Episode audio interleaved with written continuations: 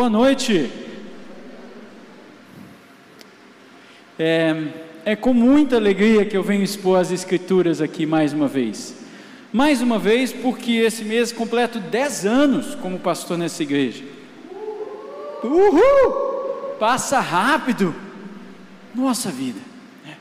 E agora que a gente vai passar esse ano, um ano e meio fora, é, eu não vou ser mais um pastor efetivo, mas um pastor associado à SEC. Né? É, é eu venho com muita alegria pegar hoje, mas muita mesmo, né? olhando para essa história, olhando para a nossa caminhada juntos.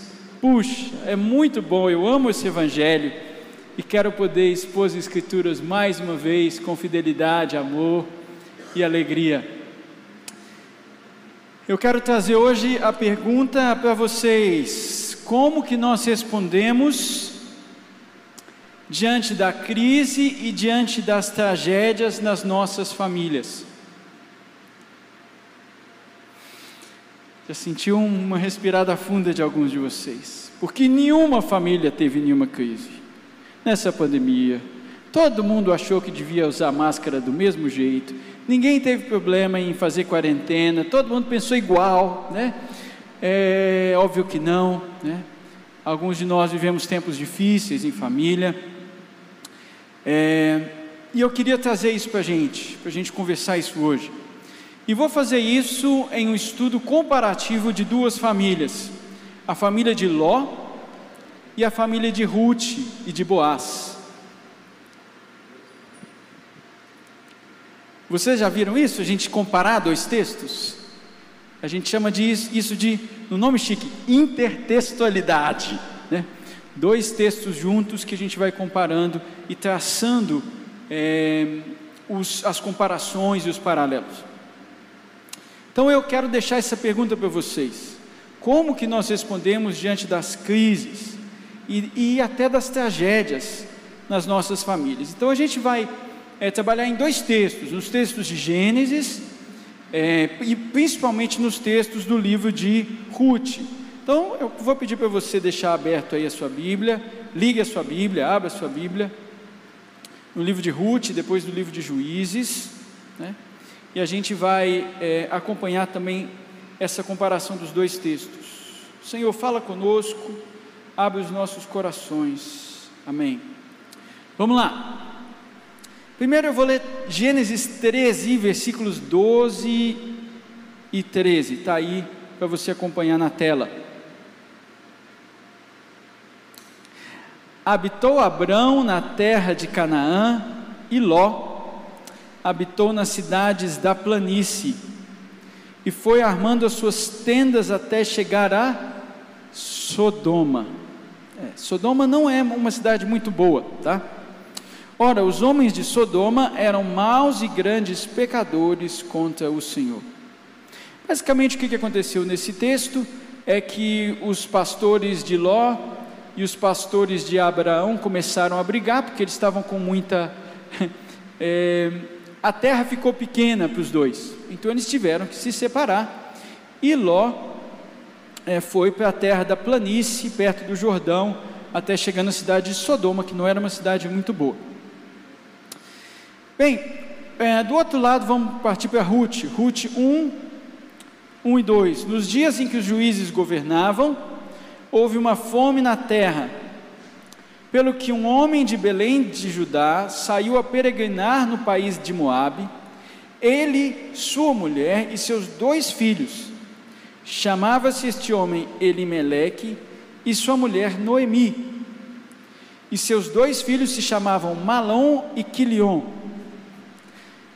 Eram efrateus de Belém de Judá tendo entrado no país de Moabe, ficaram ali. Então, o início das duas histórias, a história de Ló e a história de Ruth. O que, que acontece na história de Ruth? No tempo dos juízes teve uma fome, e esse homem de Belém da Judéia sai da terra e vai para um país estrangeiro que se chamava Moabe. Ele com a sua esposa e seus dois filhos, Malom e Quilion. E o que, que acontece nessas duas histórias? Tem um paralelo de igualdade aqui. Eles se separam do povo eleito. Eles se separam daqueles com quem Deus tinha estabelecido a aliança.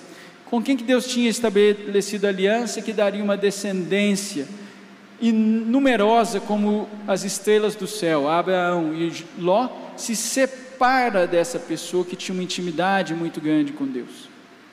O que que acontece é, na casa de Elimeleque, o esposo de Noemi, eles se separam de Belém, né? e vocês sabem mais tarde que Belém é o lugar onde Jesus nasce, né?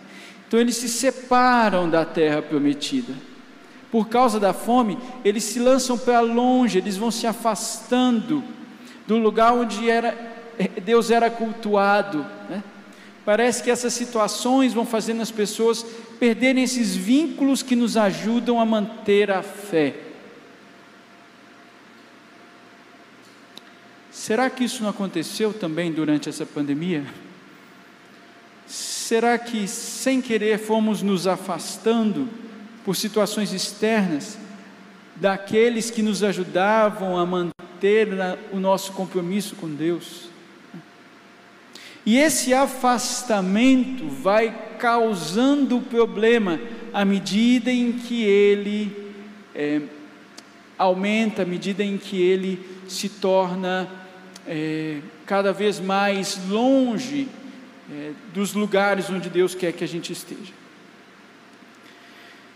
Bem, essa consequência não é boa nem para a família de Ló, muito menos para a família de Elimeleque.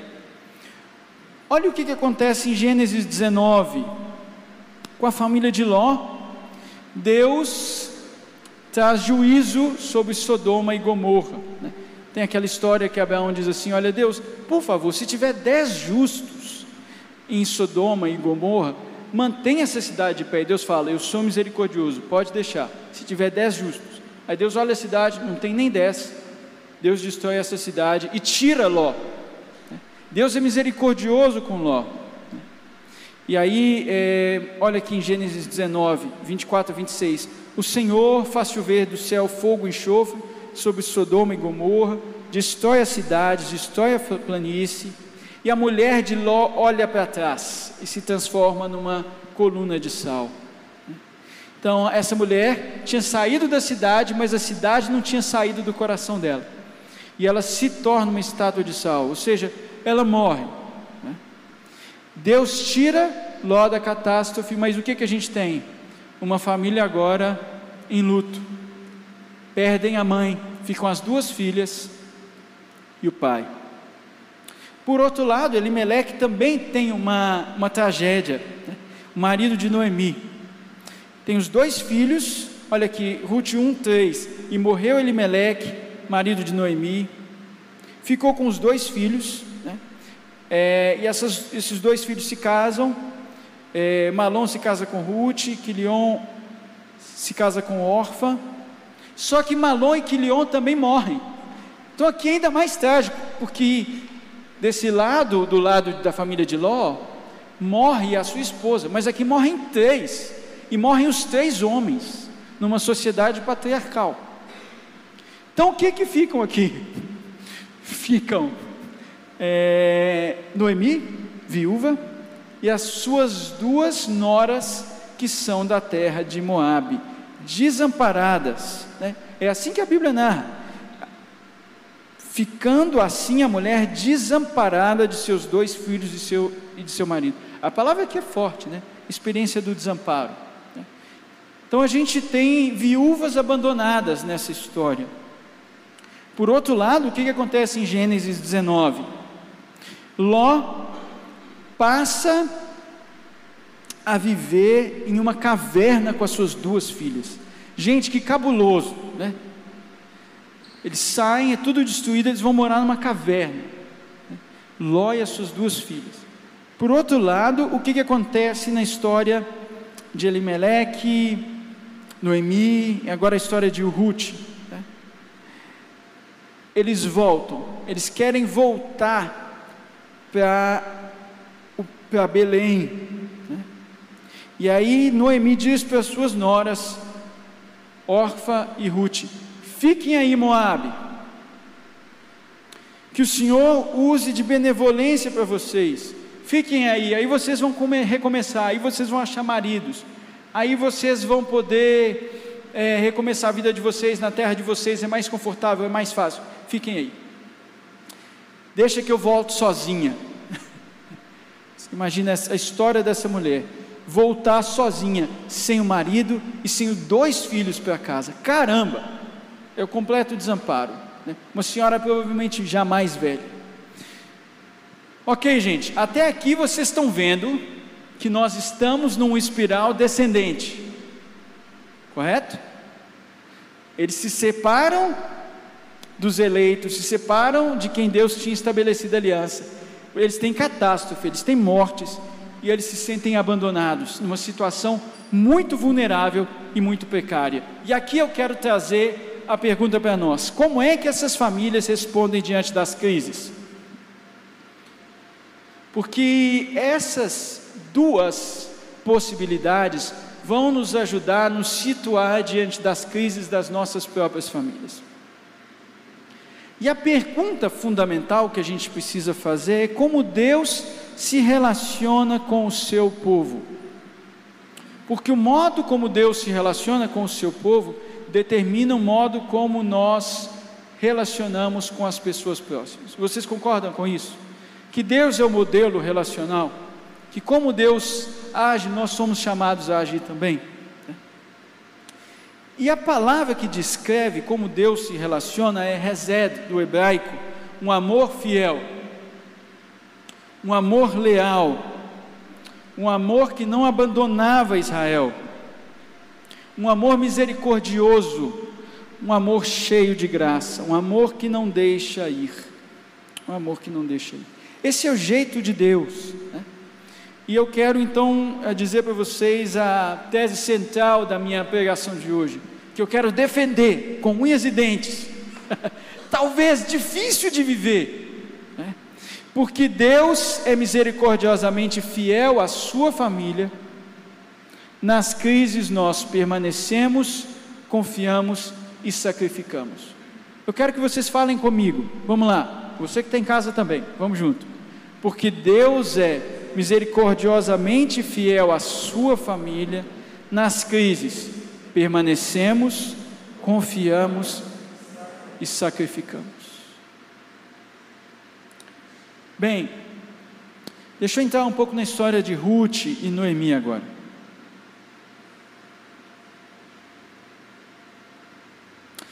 A gente precisa lembrar que nessa sociedade são os filhos que mantêm o nome dos pais, principalmente dos pais falecidos. Se você não tem o filho, você não entra na genealogia, isso quer dizer que você é esquecido. Então, para que você tenha essa imortalidade na memória do povo, você precisa ter filhos. São eles que carregam o seu legado. Nós temos uma concepção muito diferente. Eu sou eu, meu pai é meu pai, meu avô é meu avô. Não, eles têm uma, tinham uma vinculação, um pertencimento muito mais forte naquela época. Então, se desaparecesse o nome, isso era um grande infortúnio, um grande problema. E qual é o risco da família de Elimeleque? Esse nome é chique, né? Elimeleque. Se Malom e Quilion morrem, o que, que acontece? Não há descendência. E Noemi já é velha demais para ter os seus filhos. Então isso quer dizer que ela depende de alguém para manter o nome da família. Mas ela sabe que para Orfa e Ruth é melhor que elas permaneçam na terra delas.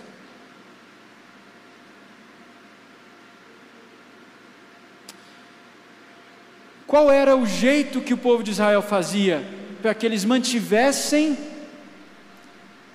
o nome do falecido? A lei do levirato.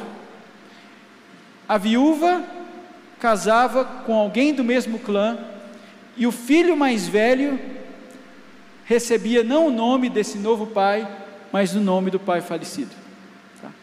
Então, por exemplo, se alguém casasse com Ruth, não seria é, o marido o nome oficialmente, né?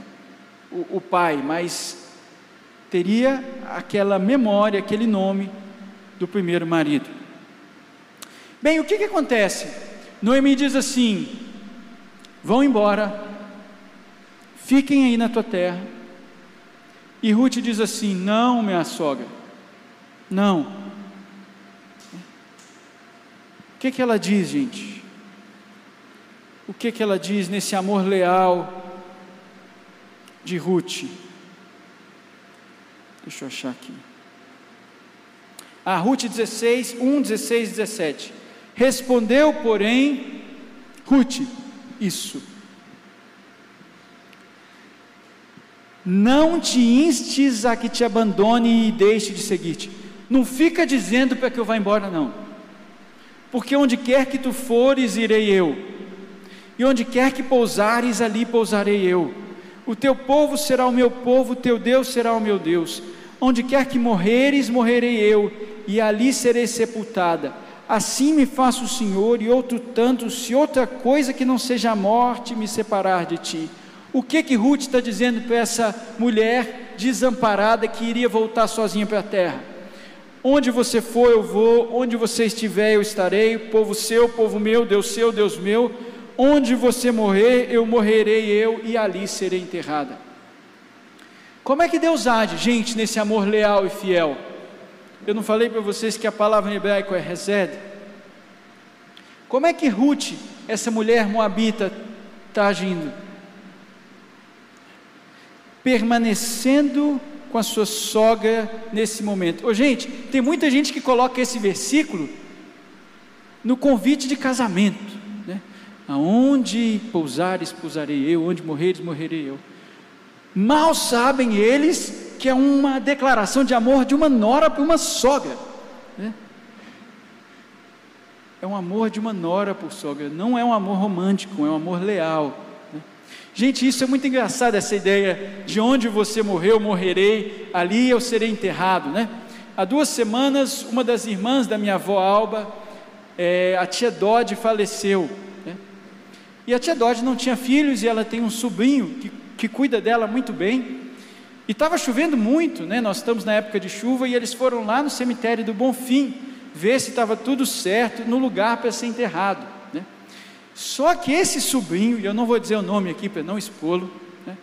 olha o que, que acontece: na hora começa a chover, ele quer se proteger da chuva, pisa em falso, e o que, que acontece?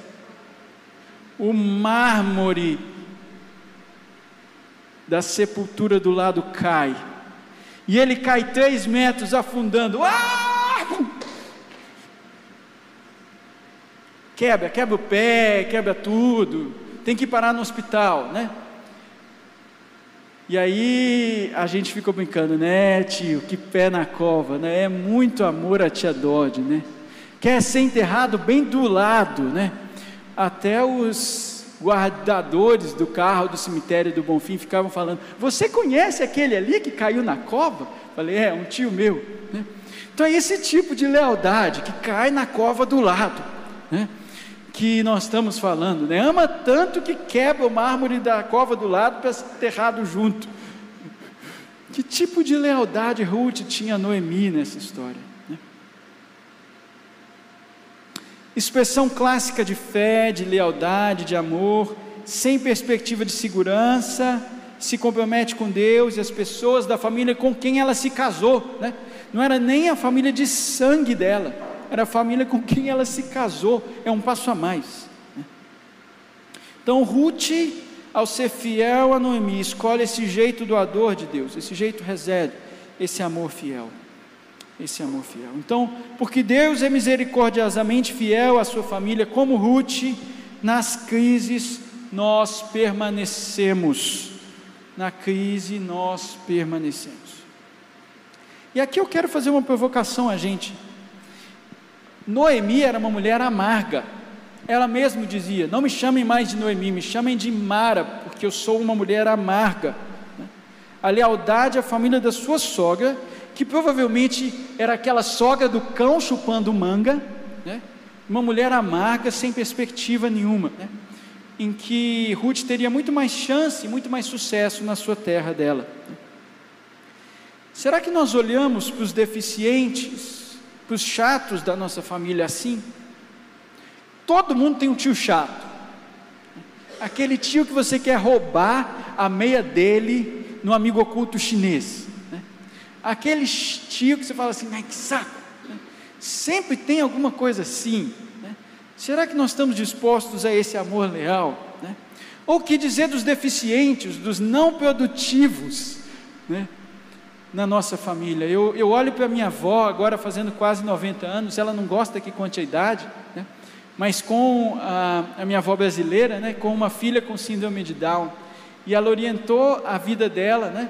Minha tia agora já está com 60, com uma visão de futuro, perguntando o seguinte: no dia que eu estiver diante do trono do Senhor, Ele vai me perguntar como é que eu tratei a filha especial que eu te dei. Essa foi a orientação da minha vida da minha avó. Esperando o dia em que Deus fizesse essa pergunta para ela: Como que eu cuidei da filha com síndrome de Down?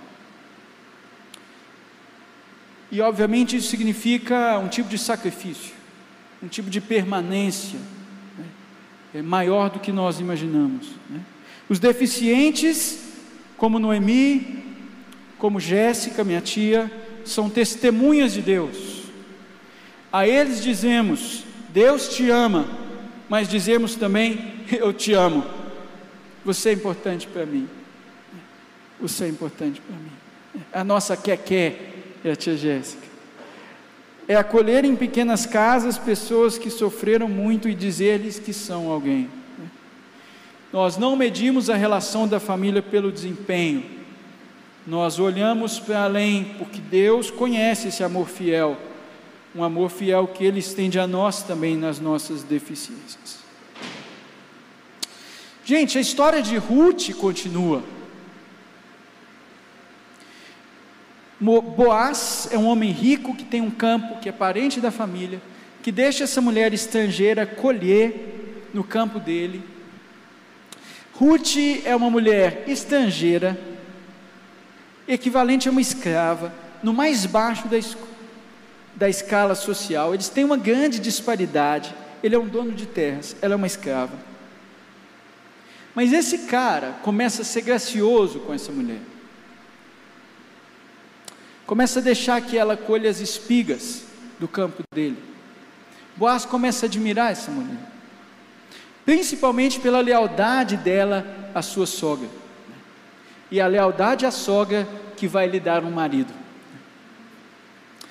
Olha o que, que acontece nessa história. Eu quero chamar de as duas tamas da cama, ou os truques da cama. Os truques da cama. Como é que você vai arranjar um filho nessa história? Como é que as filhas de Ló vão arranjar um filho? E como Ruth vai arranjar um filho. É duro, é duro a gente ouvir isso, mas vamos lá. Então essas mulheres propõem algo, né? A filha mais velha de Ló diz a mais jovem: Nosso pai está velho, não há homens nas, de, nas redondezas, vamos dar vinho ao nosso pai, deitaremos com ele para preservar a linhagem do nosso pai. Naquela noite deram vinho ao pai, a filha mais velha entrou e se deitou com ele e ele não percebeu quando ela se levantou, nem quando se levantou. Assim, as duas filhas de Ló engravidaram do próprio pai, ou seja, um incesto. Né? Agem completamente no desespero. Precisamos de manter a linhagem. Não há confiança. Há simplesmente um sexo desregrado, maluco, que a vida precisa continuar. Olha o que acontece na história de Ruth, gente. Olha o que, que acontece na história de Ruth. Ruth 3, 6 a 9. Noemi diz assim: Ruth, Boaz é um dos nossos resgatadores. É um desses que pode fazer esse casamento da lei, em que o filho mais velho mantém a nossa linhagem, se prepara, se perfuma, porque você vai pedir ele em casamento. que maluquice, né? Ou que ousadia. Que ousadia. Maluquice era outra. Coragem é aqui. Então desce a eira e fez conforme tudo o que a sua sogra lhe havia ordenado. Então Ruth faz como Noemi tinha dito. Havendo, pois, Boaz comido e bebido, estando já o seu coração alegre, porque eles estavam numa festa, né? veio deitar-se ao pé da sua mesa, é mesa, e vindo ela de mansinho, descobriu-lhe os pés e se deitou. Ela chega sutil, delicada, descobre os pés, se deita do lado dele. No meio da noite, esse homem, Pai do céu, tem uma mulher do meu lado. O que está acontecendo? E, gente, essa mulher bem que podia ter sido tida por uma prostituta, porque nenhuma mulher se chegava no meio da noite na eira dos trabalhadores e descobria o pé do cara. Alguns comentaristas acham que descobrir o pé é o eufemismo para órgãos sexuais, tá? É, então ela meio que baixou a calça dele. Nós não sabemos, né? mas o fato é que Ruth foi é, corajosa, confiante naquilo que a sua sogra havia lhe instruído. Né? E aí esse cara diz assim: quem, quem é você? E ela responde: Sou eu, Ruth, tua serva. Estende tua capa sobre a tua serva, porque és o resgatador, o remidor. Deixa eu falar algumas coisas sobre isso.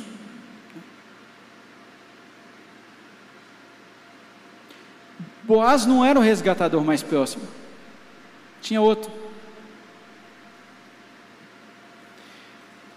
Ruth confia Ruth confia. Vamos lá, porque Deus é misericordioso à sua família, nas crises confiamos. Ele, ela confia na sua sogra. E é um plano meio maluco. Porque Noemi já não está batendo muito bem da cabeça. Mas ela mesmo assim obedece à sua sogra e, vai, e diz assim: não, é isso que eu vou fazer. Eu vou me confiar a Deus, a esse plano da minha sogra e ao Boaz, e ver o que, que Deus vai fazer na história. Então, gente, vocês estão vendo o nível de confiança dessa mulher? Podia ter dito assim: não, estou com medo. O que, é que vão pensar de mim? Não, ela vai. Grande risco e uma sensualidade delicada, né? descobrindo os pés, dizendo: Olha, casa comigo. Que mulher que faz essa proposta para o cara, né? Em geral são os caras que fazem, não, por favor, toma esse anel, né? Não, Ruth, Ruth ela propõe. Ela propõe. Arrisca a sua reputação como um ato de amor e lealdade ao seu marido falecido e confiando em Noemi, em Boaz, em última instância em Deus. Ela fala no, no em Ruth 3,5: Tudo quanto me disseres eu falei, farei. Olha que fidelidade às instruções. Né? E Ruth é muito criativa, o termo em hebraico aqui, é, no, no 3,9 é, é a sua serva, mas é dizendo assim, uma serva casável, alguém que tem estatuto de família. Né? Então ela está numa posição mais baixa, mas ela é criativa, ela não é só passiva. Né?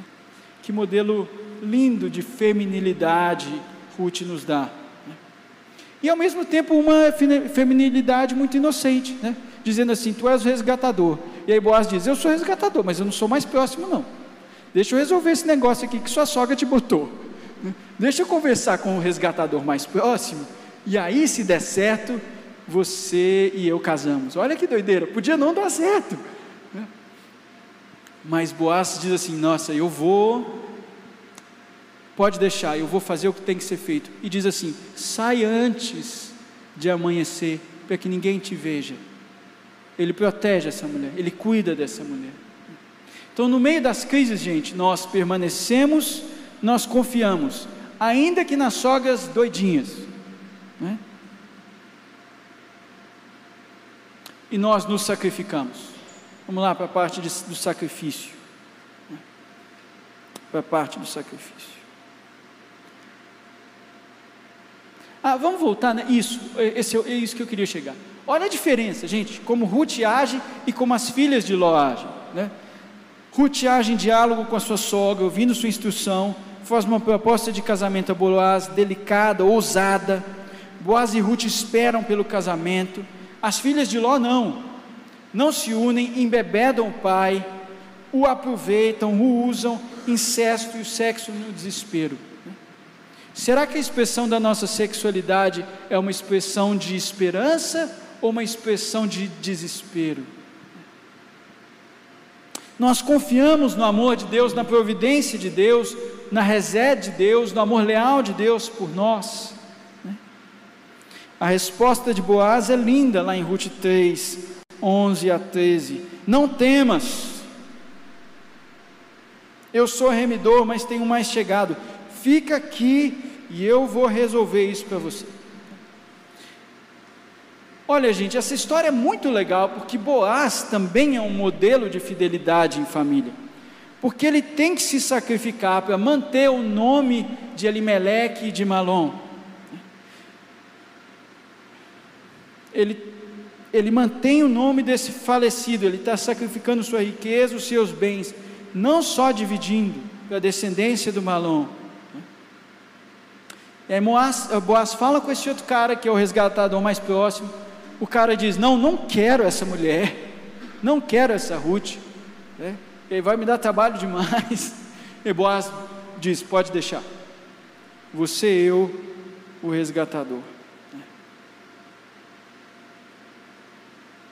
Sabe, gente, uma coisa linda nessa história de Boaz é que ele se sacrifica financeiramente para dar terra a Noemi e Ruth e uma herança. E desse jeito ele tipifica a Jesus Cristo, porque Jesus é esse que sacrifica em lealdade para que outros tenham vida, para nos dar terra, para nos dar herança. Né? Assim como Boaz se sacrifica para dar terra e herança a Ruth e a Noemi, o sangue de Jesus que se sacrificou por nós também nos dá uma nova terra, um novo céu uma vida eterna. Boaz ganha um nome ainda maior.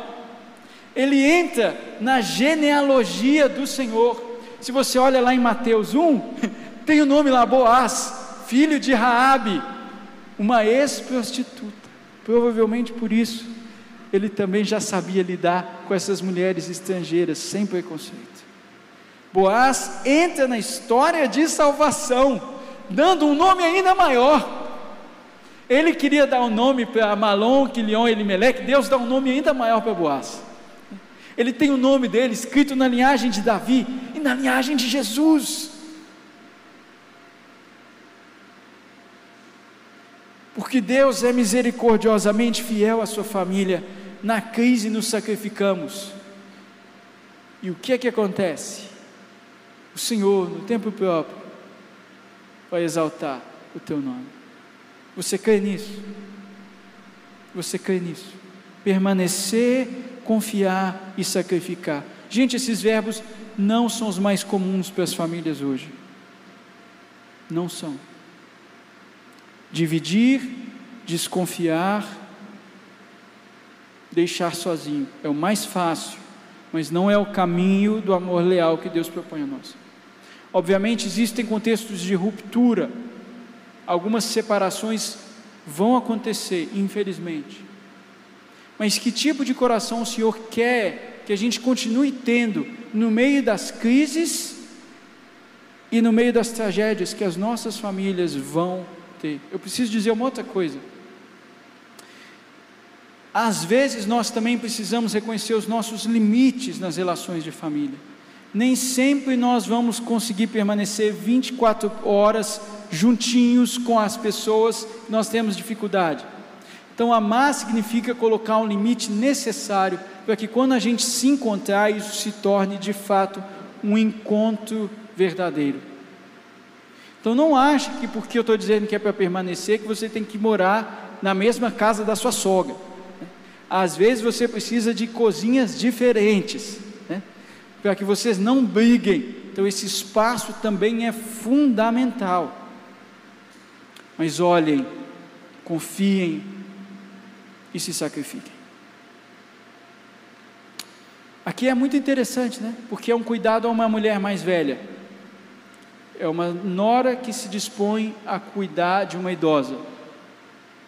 Como cuidamos dos nossos pais à medida que eles envelhecem? Essa é outra pergunta que nós vamos precisar fazer nas próximas décadas no Brasil, à medida que a população envelhece. Não vou entrar nisso não, senão eu não vou terminar essa pregação. Deixa eu terminar essa pregação. Vamos lá, gente, vamos, vamos terminar. Né? Olha, Ruth com a sua lealdade, transforma a história das gerações passadas. Sabe por que, que ela transforma? Ela também é uma moabita, e a moabita é uma descendente de Ló. A filha mais velha de Ló põe o nome do filho do incesto de Moabe. Isso quer dizer que Ruth é uma ela tem esses ancestrais que vieram desse incesto. Ela não tem uma história familiar boa. Mas ela reconcilia a descendência da família de Ló e de Abraão, que tinham brigado lá em Gênesis 13. Ela pega Moabe e traz Moabe de volta para Israel. E essas duas famílias, de Ló e de Abraão, se reconciliam. Gente, essa mulher, por causa do amor leal, reconcilia histórias de gerações passadas. Vocês estão entendendo? Que ela escreve um novo capítulo na história da sua família. E que além disso ela se torna bisavó do rei Davi. Porque Boaz e Ruth têm um filho que se chama Obed. E Obed gera Jessé e Jessé gera Davi. Então Ruth entra na história de salvação. Ruth entra na genealogia real. E assim como Ruth e como Boaz, nós participamos do amor fiel e leal de Deus na história de reconstruir tanto a história das nossas famílias menores, quanto a história maior de salvação que Deus está construindo. Quero terminar com essa provocação a gente acha que quem constrói a história são os grandes líderes, são os grandes juízes, são os Sansões da vida, são as Déboras da vida, são os Baraques, são os grandes líderes. Mas na história de salvação, no tempo de juízes, quem faz a história de salvação caminhar é Ruth e Ana, mulheres sofridas, oprimidas, com baixo poder, com nenhum seguidor no Instagram, mas com uma fidelidade aos seus relacionamentos, mas com uma capacidade de confiança, uma capacidade de doação, uma capacidade de pertencimento, e eles fazem a história de salvação caminhar. É essa mulher que, deixando esse legado, gera um Davi que se torna o rei de Israel. Então não achem que porque você é pequeno ou que você acha que é pouco na sua família, que você não tem manobra para ajudar a construir a história de salvação. Não, Deus vai usar o teu pouco nessa noite, à medida que você se coloca, para restaurar famílias, para restaurar histórias, para começar de novo as gerações passadas que estão brigadas. Deus quer isso de você nessa noite. E Deus te chama para esse recomeço em fé, dizendo: Meu Deus é seu Deus, que nem seja a morte que me separe de ti.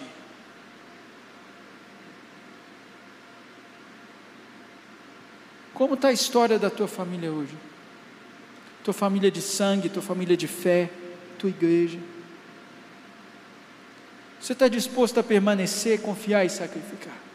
Porque Deus é assim. É assim que ele age com a família dele. Quero te convidar a ficar de pé. Você também está em casa. Talvez alguns de vocês hoje foram desafiados a mudar a relação com as pessoas da sua família. eu quero te convidar a vir até aqui à frente. Não precisa vir para a câmera, não, fica aqui. Vem aqui e diga: Senhor, eu quero um novo recomeço. Eu preciso aprender a perdoar esse povo da minha família. Ou eu não estou percebendo a importância de permanecer como o Senhor quer. Ou eu quero aprender esse amor leal. Eu quero desenvolver esse amor leal. Senhor, me dá esse amor leal. Então vem aqui à frente. Diga: Eu quero esse amor leal. Eu quero esse amor que sabe confiar.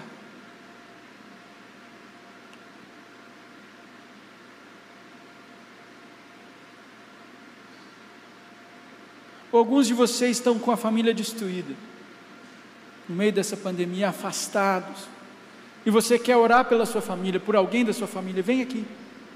Diga, Senhor, restaura essa pessoa, porque essa pessoa está mal. Eu preciso que o Senhor restaure essa pessoa da minha família. Então vem aqui, porque o Senhor quer fazer isso nessa noite. Você coloca, você vem em nome dessa pessoa. Você vem dizendo, Senhor, eu coloco essa pessoa diante de Ti porque eu amo essa pessoa e peço que o teu amor leal a sustenha. Chamar o ministério de louvor, enquanto oramos juntos,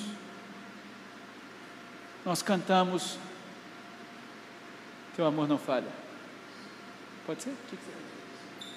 Sonda-me, ótimo, sonda-me, ótimo, muito boa. Vamos orar, coloque teu coração diante do Senhor nessa noite. Coloque a tua família diante do Senhor, seus filhos, quem eles vão se tornar, seus pais. Às vezes a dificuldade de relacionamento com seus pais, coloca isso diante do Senhor. Coloca diante do Senhor seus netos, seus avós, envelhecimento deles. Coloca isso diante do Senhor, seu marido, sua esposa, coloca eles diante do Senhor nessa noite.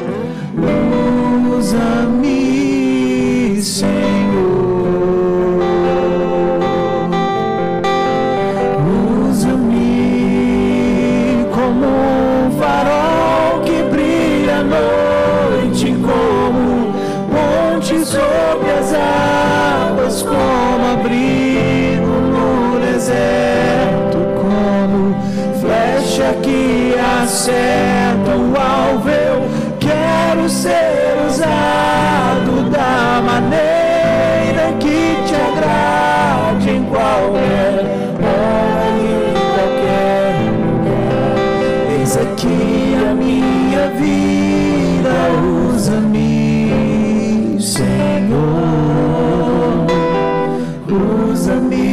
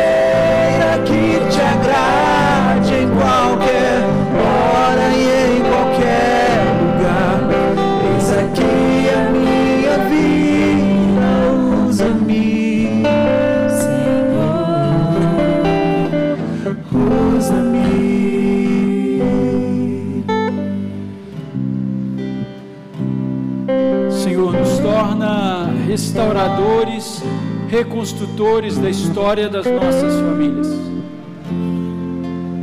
Nós olhamos para Jesus Cristo, o seu amor leal, e nos espelhamos nesse amor.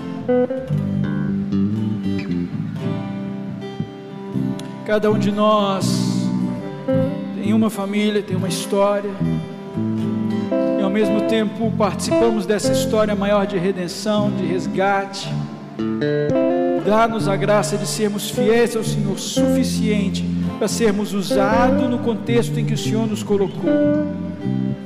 Eu não creio que o Senhor coloca pessoas em famílias por acaso. Eu creio que o Senhor nos deu um propósito, um alvo, à medida que entramos nessas, nessas famílias. Dá-nos, Senhor, a graça de sermos fiéis a Ti, de confiarmos no Senhor, de não agirmos no desespero, de permanecermos e nos sacrificarmos. Dá-nos também, Senhor, os bons limites, os limites necessários, Senhor.